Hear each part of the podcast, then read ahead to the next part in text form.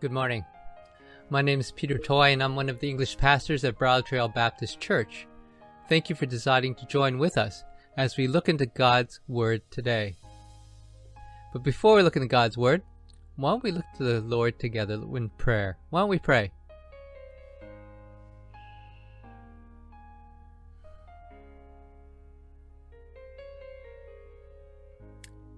Father, thank you that you are a God who is not far, but you're close. And you want to communicate with us. And I thank you for your word. I pray, Lord, this morning that you would take your written word and turn it into your spoken word, and that you would plant it deep within our hearts. Help us, Lord, to hear your word, or hear you speak. And I pray, Father, that through your word you would transform us to become more like Jesus Christ, and that through us you might receive much glory.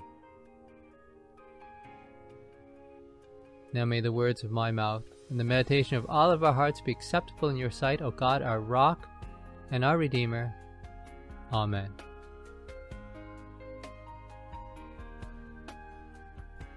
What's one thing that you missed during this pandemic?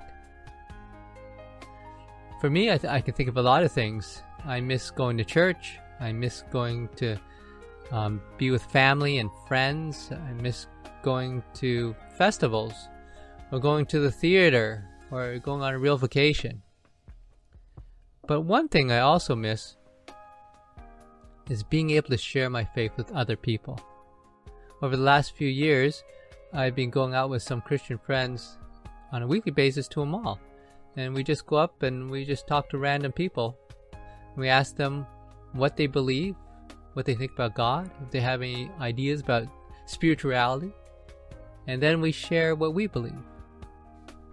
Now, how do you think that would go over today in this climate of physical distancing? The question comes to my mind is how do we evangelize in the middle of a pandemic? I'm not sure. I don't know exactly what the answer to that question is. But I do know that God is in control and He has a plan. After all, God is much more interested in letting people hear about the good news than we are in sharing it. Today, we're going to be looking at a passage where some of the early Christians share their faith in changing cultures, environments, and circumstances. We'll be looking through chapter 14 today, through the whole chapter, and this chapter is split into three sections. And I want to look at those three sections under these three points. Number one, the regular pattern of outreach. Number two, preaching to the Gentile pagans. And number three, establishing the church. Let's look at the first point the regular pattern of outreach. Just to give you a recap, um, if you remember, Paul and Barnabas there are some of the spiritual leaders in the church in Antioch. And while the leaders were meeting together in prayer and in fasting, the Holy Spirit spoke to them, and the Spirit told them to set apart Paul and Barnabas and to send them out as missionaries. And they did.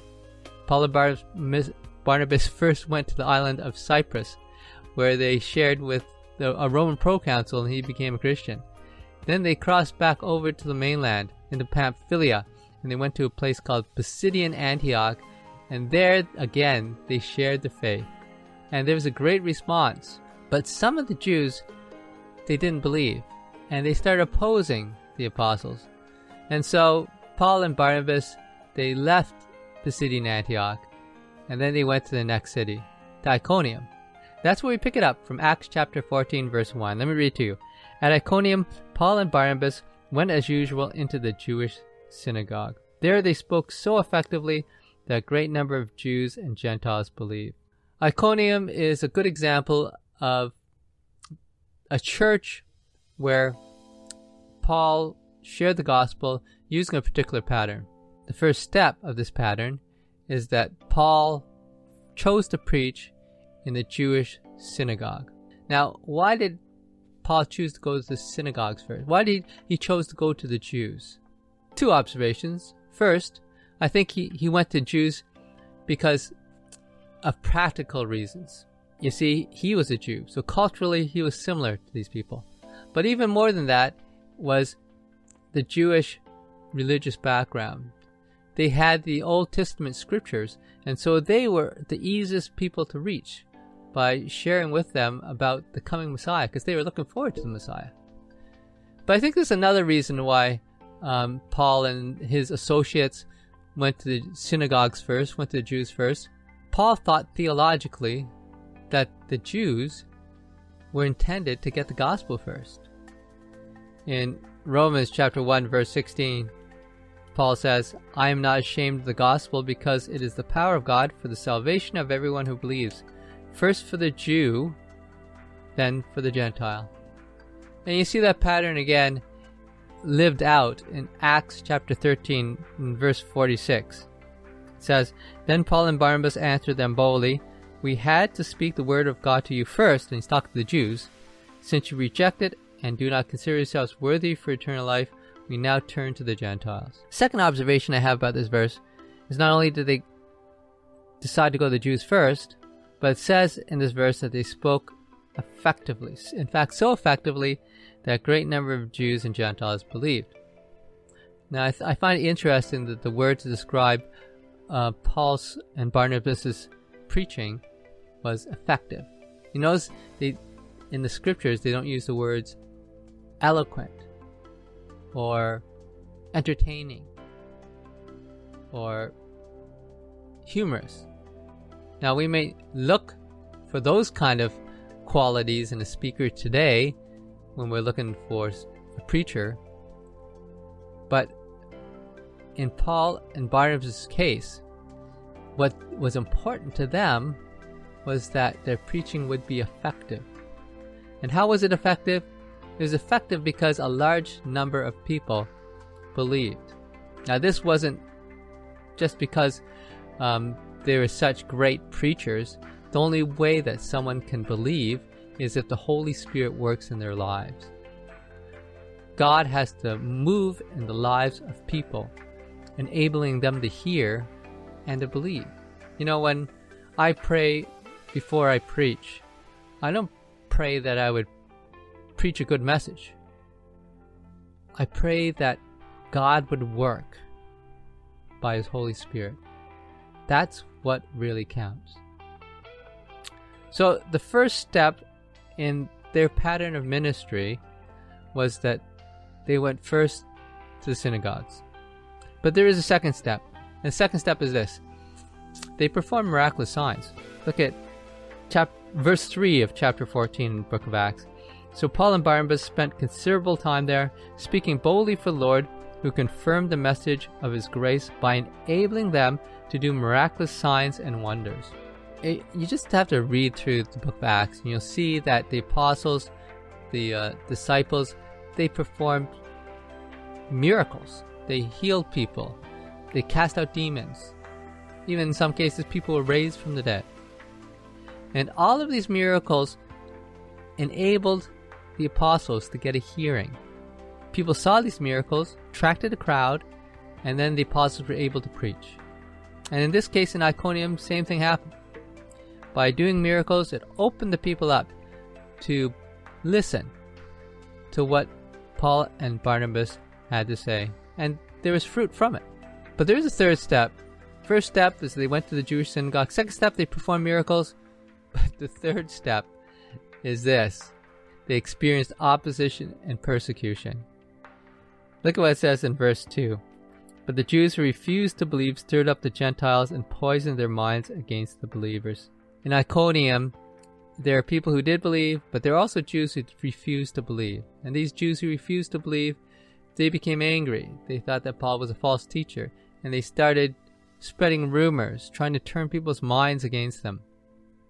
And that leads on to what it says in verses 4 to 7. The people of the city were divided. Some sided with the Jews, others with the apostles. There was a plot afoot among the Gentiles and Jews, together with their leaders, to mistreat them and stone them. But they found out about it and fled to the Lycaonian cities of Lystra and Derbe and to the surrounding country, where they continued to preach the good news. Where the Spirit of God works, Satan responds. And how he often responds is to raise up opposition and persecution. You see that as you read through these stories about Paul and his missionary journeys. You know, this was more of the norm than the exception. Just about everywhere he went, you can guarantee two things. Number one, the gospel would be preached and people believe. And number two, opposition would arise and there'd be persecution. Happens all of the time. And in this case, the opposition got so severe that they had to leave the city. But the good news is this even though the apostles left, the word of God that they preached continued to grow, continued to spread. We'll see that as we come to the end of this this chapter. You know, Paul and Barnabas they had a plan. When they went into a new city, they knew what they were going to do. And if we want to be involved in evangelism, we have to be, have a plan as well. If we don't have a plan, often nothing happens. You know, it'd be wonderful if the church would just grow automatically and if individual Christians would spontaneously share their faith on their own. But that just doesn't happen. Let me ask you, when's the last time you shared your faith with a non Christian? For many Christians, it's been a long time. It could even be years since that's happened. You see, there are some people who have the gift of evangelism who just naturally go out and they share the faith in every opportunity they have. And God bless those people, but those individuals are a very small percentage of Christians. I know for myself, I don't have the gift of evangelism.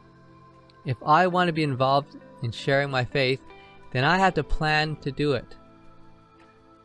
Actually, that's why I go on mall evangelism. It's, it's not that I, I think that this ministry is particularly effective. You know, in all our years that we've done it, we've only seen a handful of people make a profession of faith in Christ. But why I do it is it helps me. As I share my faith on a regular basis with people, in this setting, in the mall setting, then I find that I'm much more likely to share my faith in more natural settings. When I'm in a conversation with a non Christian friend, or if I'm on a plane ride and I sit beside someone and we start talking. We have to have a plan. What's your plan? If you don't have a plan of sharing your faith, may I suggest to you that you probably aren't doing it. Well, let's look at the second point preaching to the Gentile pagans. You know, Paul and Barnabas had a plan, but sometimes you gotta just throw the plan out the window. Nothing works. That's what happened in the next place where they went down into Lystra. Let's listen to the story in Acts chapter 14 in verses 8 to 13. In Lystra there's a man crippled in his feet who was lame from birth and had never walked. He listened to Paul as he was speaking. Paul looked directly at him, saw that he had faith to be healed, and called out, Stand up on your feet! At that, the man jumped up and began to walk. When the crowd saw what Paul had done, they shouted in the Lycaonian language, the gods have come down to us in human form. Barnabas, Barnabas they called Zeus, and Paul they called Hermes because he was the chief speaker. The priests of Zeus, whose temple was just outside the city, brought bulls and wreaths to the city gates because he and the crowd wanted to offer sacrifices to them. When Paul and Barnabas went to Lystra, they didn't follow the plan. They didn't go to the Jewish synagogue. Instead, they went to the city gates. In biblical times, the city gates was an important part of the city. It's the place where um, business transactions were made, where court cases were held, and where public declarations were heralded. And Paul and Barnabas decided to go there instead of the synagogue to talk to the crowds. Now, Why? Well, we're not told in the text, but my guess would be that Lystra didn't have a synagogue. They didn't have a place to go. At any rate, they decided to speak at the city gates, and because they spoke in a different place, to a different group of people with a different cultural and religious background, then there are major differences. There are differences in the people's reaction. There are differences in the message that was preached, and there are differences in the result. First, let's look at the differences in the reaction of the people. When Paul was speaking, he saw a man, man who was crippled from birth. And as Paul had done in many cases, he spoke to the man and told him to get up and walk. He healed him, and the man st- stood up, started walking. And the crowd saw it, and they were amazed. Now, in other cities, a miracle would open the door for Paul and for the other apostles to be able to preach about Jesus Christ. But that didn't happen in this city. What happened in this city, instead of the people turning to God, they tried to turn the apostles into gods. Now, why was there this huge difference? Well, it was because of their religious background. You see, when Paul and Barnabas went to the synagogues, they spoke to the Jews or to the Gentiles who were God-fearers, and they knew about the Old Testament. They knew if a miracle happened, was from the hand of Yahweh. For the people at the gate, the Lycaonians, that wasn't their religious background. When you performed a miracle in their worldview, that was because of their gods, and they believed in the Greek gods. In fact, in their myths, in the Greek myths, there are many stories about the Greek gods coming down to earth in human form. And in their worldview, that must be what happened. They saw this miracle. They knew it was not possible by human effort. So it must have been from the gods. And Barnabas, he was the, the big tall one. He was Zeus, the leader. And Paul, he was the speaker. He was the messenger boy. Hermes. You know, I think when we speak to people, we really have to be aware of their background. If we're not, then our words and our actions can have a totally different um, application in their minds than we ever expected. But not only was there uh, a difference in their reaction, there is also a difference in the way that Paul preached, in the message that he gave. Look at uh, Acts chapter 14, starting from verse 14 down to 17.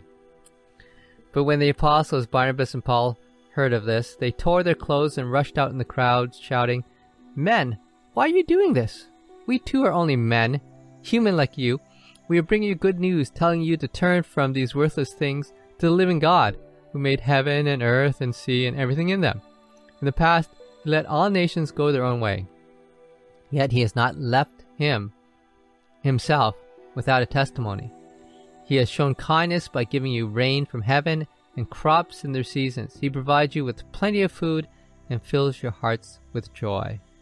You know, when you compare the message that Paul gave in Acts chapter 14 to the message that he gave in Pisidian Antioch in Acts chapter 13, it's completely different. In the message Pisidian Antioch, where he spoke in the synagogue, his message talked about Jewish history and about Old Testament scriptures. And he proved how the Old Testament scriptures pointed to Jesus as the coming Messiah. In this message, in Acts chapter 14, when he was speaking to the people of Lystra, how many times does he refer to Jewish history? Not once.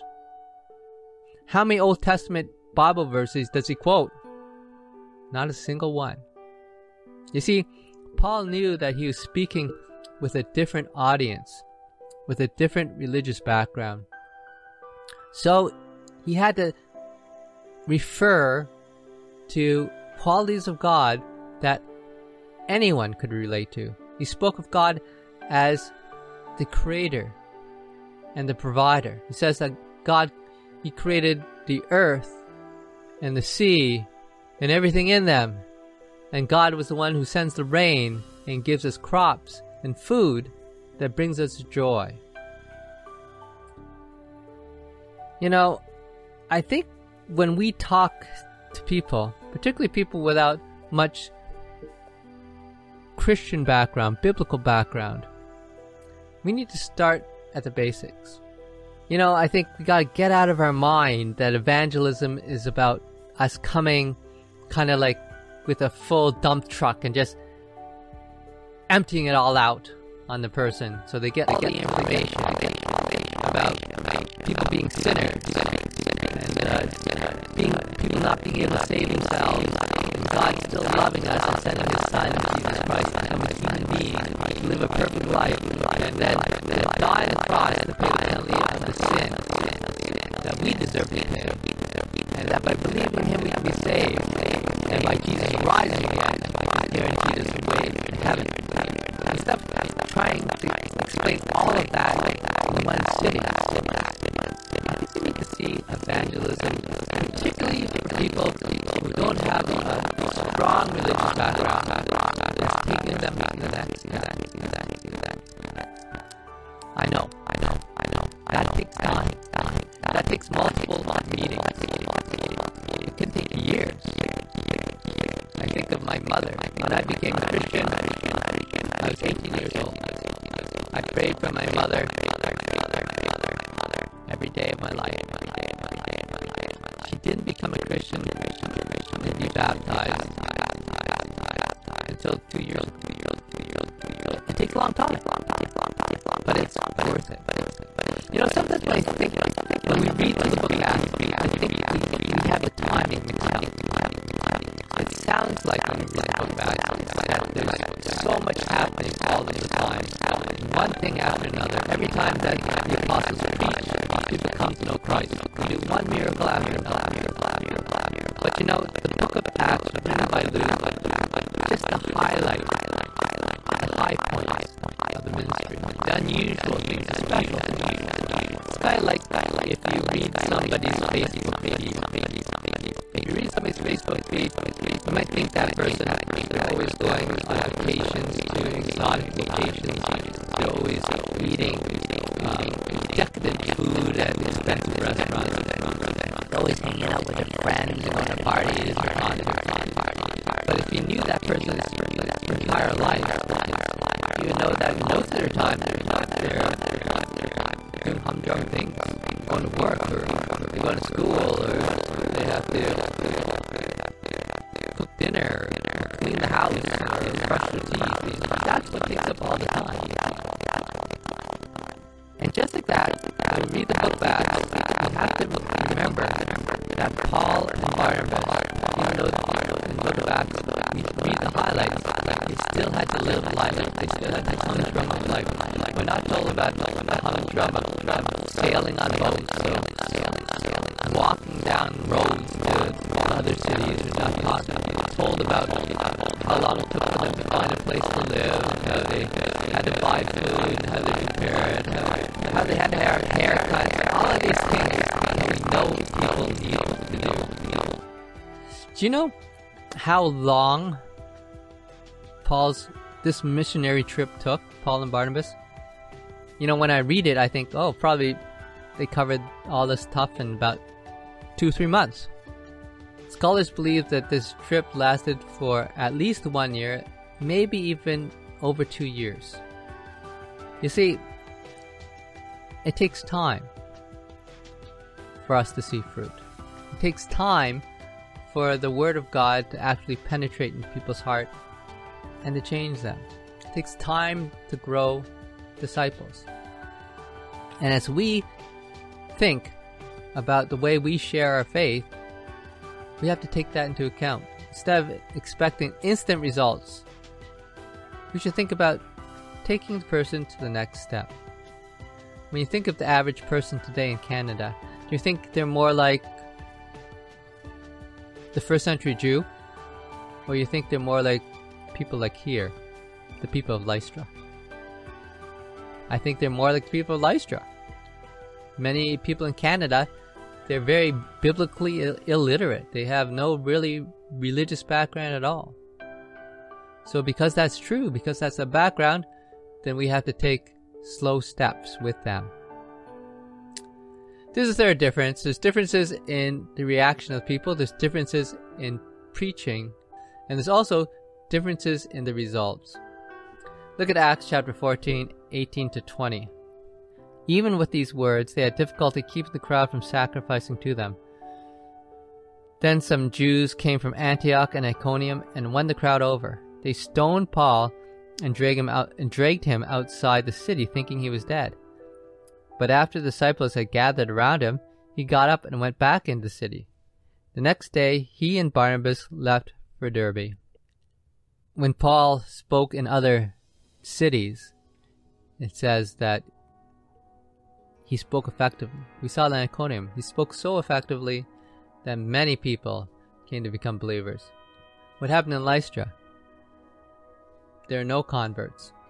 Nobody believed. In fact, instead of people believing, they tried to kill him. There's a, a, a couple of takeaways from this section that I want to mention. Number one is don't trust public opinion. Crowds are fickle. You see that. It's kind of humorous. At one moment, the crowds want to crown Barnabas and Paul as gods for the miraculous healing they saw. The next moment, their minds were changed and they tried to kill him. But this is actually what happened with Jesus Christ.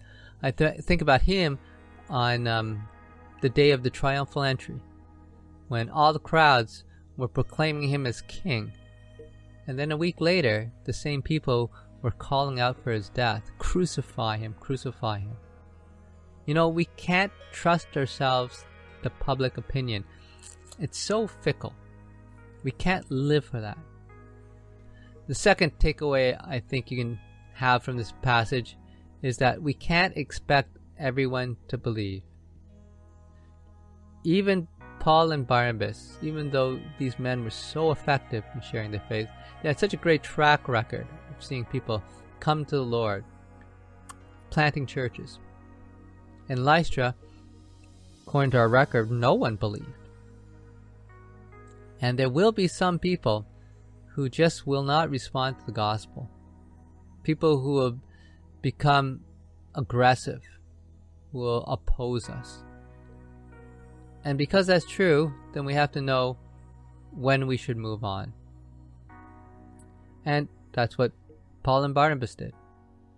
After Paul was stoned and he stood up again, he recovered, and that was a miracle either God raised Paul from the dead or he miraculously healed Paul from the vicious beating he must have got from all these stones being pelted at him. But after he got up, he recovered, they went to the city, and then they left. They went to another city. What can we learn from this story? Well, we can learn this. The apostles had a plan. But sometimes you gotta throw the plan out the window. And isn't that like us today? Everything with the pandemic has been thrown out the window. All of our regular outreach attempts of the church, they've stopped. They've been canceled. We can't meet as a church anymore. We can't have any more outreach meetings, evangelism um, events. We can't go to Unionville Festival and have a stall because the festival was canceled. We can't go to Oneida because the and do our ministry to the First Nations because the reserve is closed. There's no fall fun fair, and there's no ESL outreach because the ESL classes they aren't meeting. It seems that all the avenues are closed. So, how do we do outreach? How do we share the gospel? Well, I know this God has a plan for each of us. In fact, right now, the opportunities are greater than they ever have been. The need is heightened. People see with the pandemic, with threat of sickness and even maybe even death, they see their need for a savior. So I think the place we need to start is to pray. First, pray and ask God what he wants you to do. We need to discern his will and how we should reach out to other people. Next, pray for the people around you. The people who are not Christians Maybe your friends, maybe your coworkers, maybe fellow students, maybe people in your family, people that God has given you um, influence with. And then, as God shows you, take steps of faith to reach out to these people. Let me give you a few suggestions, maybe to kind of get the ball rolling in terms of thinking about how, during this time of pandemic, to reach out to others. My first suggestion is this reach out to someone, a non Christian friend, a non Christian acquaintance that you have not talked to for a while. Message them, send them a text. Ask them if they want to get together for um, a Zoom meeting, FaceTime. And then when you get together, pray and ask God to take that conversation into spiritual issues. The second suggestion I have is go for a walk. Everybody's out for a walk. Do you know that when you leave your house, there's so many people out there on the trails, on the streets.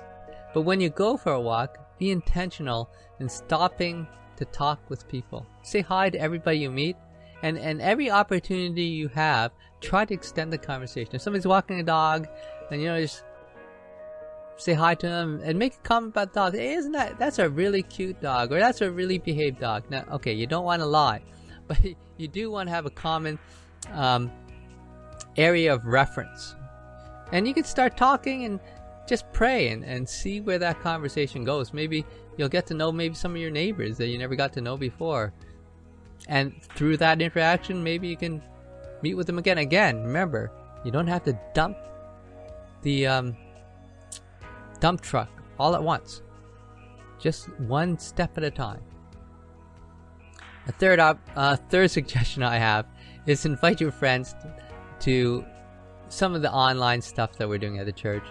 Invite them to watch this YouTube video, uh, this worship videos that we're doing. Invite them to come to um, a care group or a Sunday school or a small group and uh, be with them as, as they're through it and ask them what they think about it. And uh, a fourth suggestion is this use your social media to declare your faith. How can you do that? One thing you can do is you could just video yourself sharing your own personal salvation testimony, how you came to the faith. It doesn't have to be long, maybe just a few minutes long. Film it and just post it up. And then ask people if they have any comments or questions. And if they do, then you can personally message them and continue on with the conversation. However, you do it, we need to be sharing our faith even in these changing times. God always has a window, an opportunity for us, if we pray for it and we listen for it. Now we come to our third point establishing the church. Look at the uh, first part in verse 21 of Acts chapter 14. They preached the good news in that city and won a large number of disciples. Paul and Barnabas, after the stoning, they went to the next city, Derbe. And they had a, a very successful ministry there. We're hardly told any details at all, just half a verse but it says that they won a large number of disciples. This tells me that this probably was one of those cities where they had the, the regular pattern of outreach, where they went first to the synagogues, they did miracles, and they received opposition. This also tells me that there's a lot of things that are not included in the book of Acts. It says they won a large number of disciples. So it wasn't even just believers. They stayed long enough in the city of Derbe to train up people to become disciples. But the focus isn't on Derbe. The focus is on the return. They've been away from um, Antioch, their sending city, for well over a year, and they decide to go back. But instead of going directly back to Antioch, Paul and Barnabas decided to visit all of the cities, all of the places they'd gone to before. Look what it says in second part, uh, verse 21 and then verse 22. It says, Then they returned to Lystra, Iconium, and Antioch, strengthening the disciples encouraging them to remain true to the faith. We must go through many hardships to enter the kingdom of God, they said. As they went back through these cities, they met with the believers, and their intention was to encourage the church. And they did that in two ways, according to these verses. The first way is they did it by teaching them. And it says that they taught them to remain true to the faith. And even though we're not given the entire curriculum of what they taught, we're given a major theme. The quote they say is, We must go through many hardships to enter the kingdom of God. This was not theological teaching, this was practical teaching. They taught things that would help the believers to remain true to the faith even while they're undergoing persecution. I think it's interesting what they taught. Nowadays, you don't hear too many pastors teaching about this, saying that if you become a Christian, you have to go through lots of hardship. In fact, you hear just the opposite.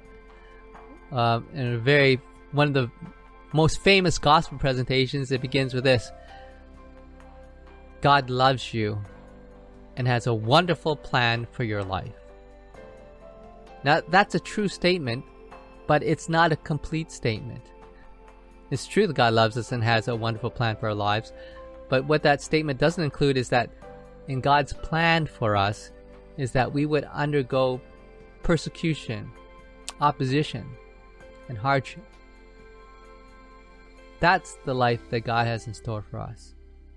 And I think if people taught that to Christians, if people preach that from the pulpits, then I think we as Christians would be much more prepared in times like this, when we're undergoing suffering and um, deprivation.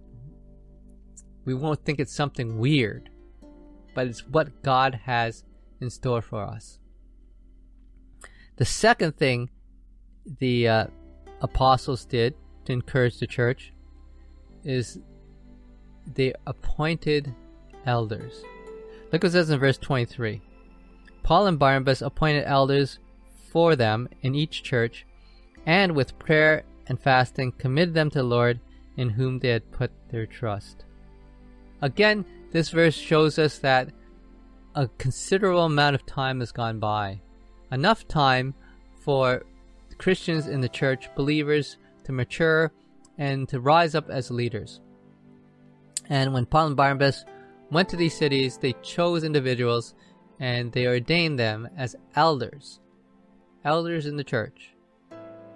Now, we're not told in this passage what qualifications the elders have, but there are other passages in the Bible where Paul writes about that. In 1 Timothy chapter 3, verse 1 to 12, and Titus chapter 1, 5 to 9. There's quite a few um, qualifications the elders have to have.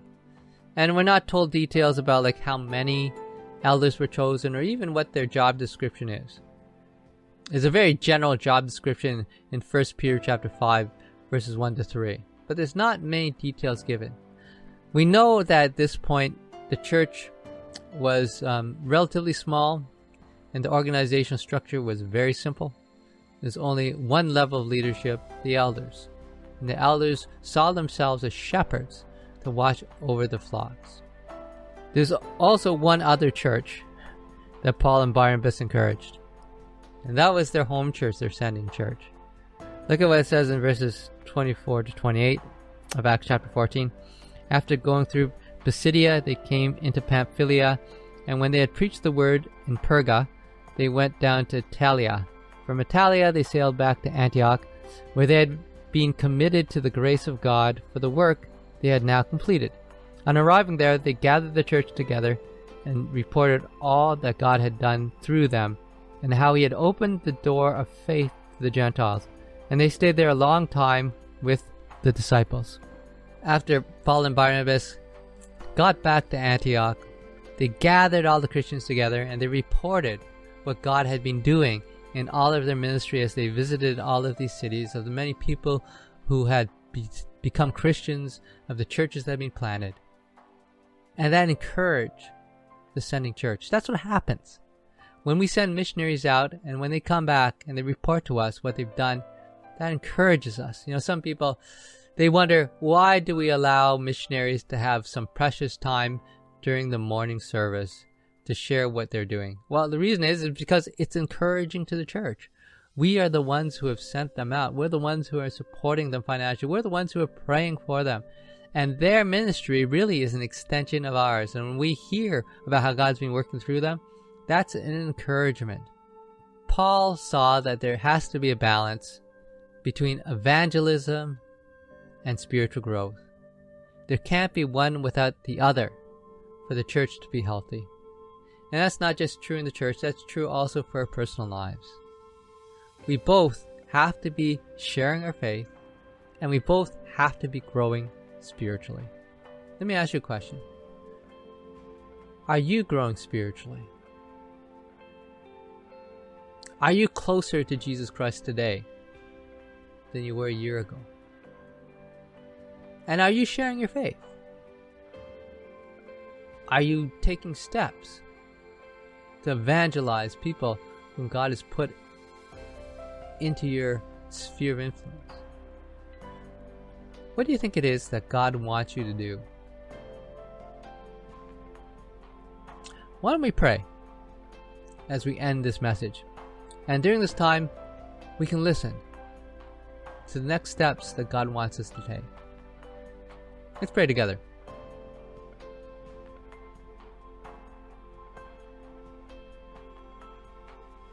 Father, I thank you how you have had mercy upon us and how you have saved us but we can't keep such a great salvation to ourselves. We want to share it with others. Please, right now, during this time of silence, show us. What do you want us to do? What next step do you want us to take?